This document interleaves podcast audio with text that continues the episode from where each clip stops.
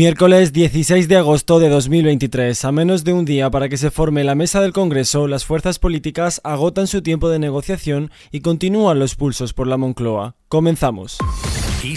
Noticias Muy buenos días. La batalla por la mesa del Congreso anticipa tan solo lo que será la guerra por la investidura. A menos de un día de la constitución de las nuevas Cortes Generales, las principales fuerzas, PSOE, PP y Sumar, se reúnen a sus nuevas filas del Senado y el Congreso para seguir avanzando en materia de, negociaciones. El PSOE propone a la expresidenta de Baleares, Francina Armengol, como presidenta de la mesa del Congreso de los Diputados, algo que no ha tardado rápidamente en interpretarse como un gesto de los socialistas al ala nacionalista en vísperas del, veredicto de Junts sobre su apoyo a Sánchez. A los efectos de su nombramiento como presidenta del Gobierno de la Comunidad Foral de Navarra.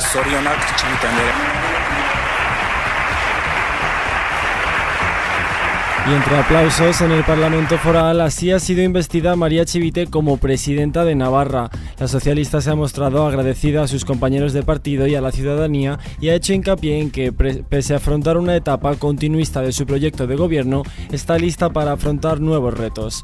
Chivite ha sido reelegida este martes en una segunda sesión de votación que ha resultado en su investidura por mayoría simple. Ha contado con los apoyos del PSN, Jero Abae, Contigo Zurekin y la abstención de EH Bildu. Pero fuera de nuestras fronteras amenazan con demandar al candidato sustituto de Villavicencio. El exlegislador ecuatoriano Roberto Cuero ha tachado este martes de irresponsable a Cristian Zurita, el candidato a la presidencia en sustitución al asesinado Fernando Villavicencio. Asegura que no descarta emprender una acción legal contra él por insinuar su vinculación al tiroteo del candidato. Y Brasil ordena una investigación sobre el apagón nacional. El gobierno brasileño ha exigido este martes a la Policía Federal una investigación sobre el apagón apagón a nivel nacional sufrido durante la jornada que dejó sin electricidad a buena parte del país durante varias horas. Se pretende averiguar si las causas fueron solo técnicas o si pudo ser provocado. Nicaragua destituye a su ministro consejero en Cuba tras solo dos días en el cargo. El gobierno del presidente Daniel Ortega ha destituido al empresario y catedrático Jorge Danilo Portocarrero Argüello como ministro consejero en Cuba. La decisión del Ejecutivo se ha producido tan solo dos días después de ser designado y se desconocen aún los motivos de la Cancillería. Y el rey Felipe VI ha inaugurado este martes la nueva sede de la Embajada Española en Paraguay. Ha coincidido con su primera visita a la nación sudamericana para asistir a la investidura del nuevo presidente del país, Santiago Peña. Felipe ha descrito, ha descrito su visita como muy significativa por el momento de cambio que atraviesa Paraguay. Pero es hora de echar un vistazo al mapa del tiempo. Este miércoles estará marcado por el calor. Se prevén temperaturas significativamente altas en zonas de Baleares, Andalucía, centro y nordeste peninsular. El cielo estará despejado en gran parte del país con algunas posibles nubes altas, aunque en el norte de Galicia y en el área cantábrica se espera una mayor nubosidad y quizás alguna lluvia débil y dispersa. Y nos despedimos felicitando a una leyenda,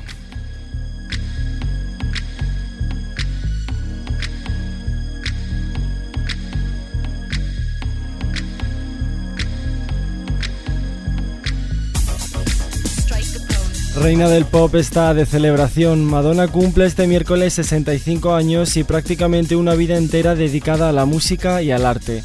Desde que revolucionó el panorama musical con Holiday hasta sus últimas aventuras en Madame X, no hay barrera, éxito o récord que se haya resistido a la de Michigan. En 1990 arrasaba en las listas de éxitos con la canción que escuchamos ahora mismo, Vogue, un éxito sin precedentes en la música que por supuesto se coló en el setlist de su medio tiempo en la Super Bowl de 2012. Provocadora en erótica, espiritual en Ray of Light, subversiva en American Life o definitivamente reina de la música en Confessions on a Dance Floor, son muchas las facetas que la diva nos ha mostrado a lo largo de su carrera y muchas las que tendrá que resumir en su gira mundial Celebration Tour que para este año en Barcelona. Madonna pasa su cumpleaños este año recuperándose de su ingreso en la UCI y preparándose para sus conciertos, en los que a sus 65 años recordará el fenómeno de la ambición rubia que ha reinado en la música durante más de cuatro décadas. Con esta noticia musical, que por cierto tienes ampliada en nuestra web kissfm.es, nos despedimos por el momento, pero ya sabes que tienes toda la información puntual y actualizada en los boletines de XFM y ampliada aquí en nuestro podcast XFM Noticias. Con Cristina Muñoz a los mandos de la realización, un saludo de José Sánchez y feliz jueves.